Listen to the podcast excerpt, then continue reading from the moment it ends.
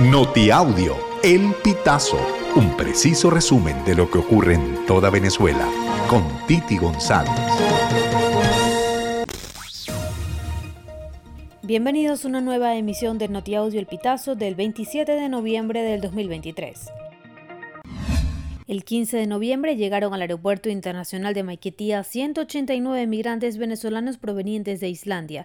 Sin embargo, en el país nórdico aún permanecen unos 1.500 que corren el riesgo de ser deportados. Por ello, solicitan al Alto Comisionado de las Naciones Unidas para los Refugiados que actúe como mediador para evitar esas deportaciones.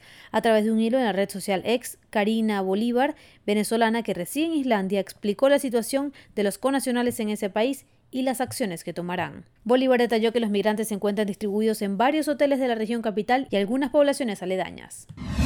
La aerolínea colombiana Satena anunció una nueva ruta en sus vuelos Bogotá-Valencia. La noticia la publicó la empresa a través de su página web.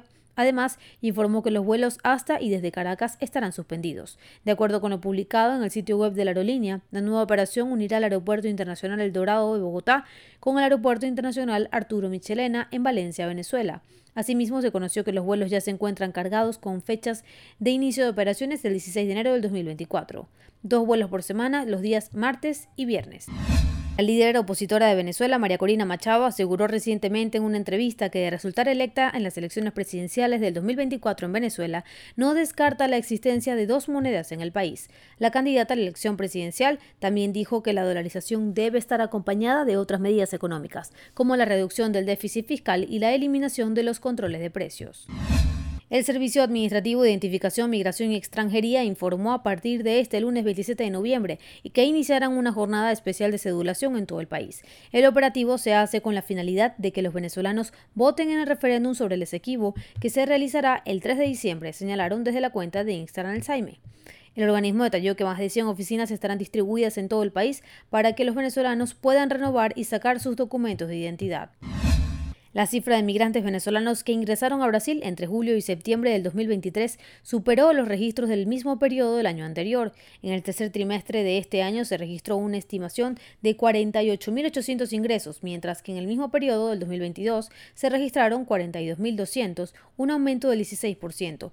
Según el reporte, sobre movimientos tercer trimestre de 2024. Las cifras expuestas en el estudio determinan un promedio mensual en el tercer trimestre de más de 16.200 entradas de Venezuela, con un estimado de 530 entradas diarias.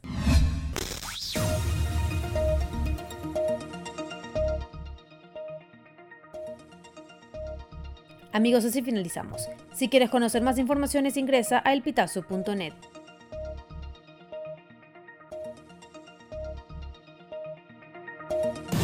Estas informaciones puedes ampliarlas en nuestra página web elpitazo.net. También recibimos tus denuncias vía SMS o WhatsApp a través del 0414 230 2934.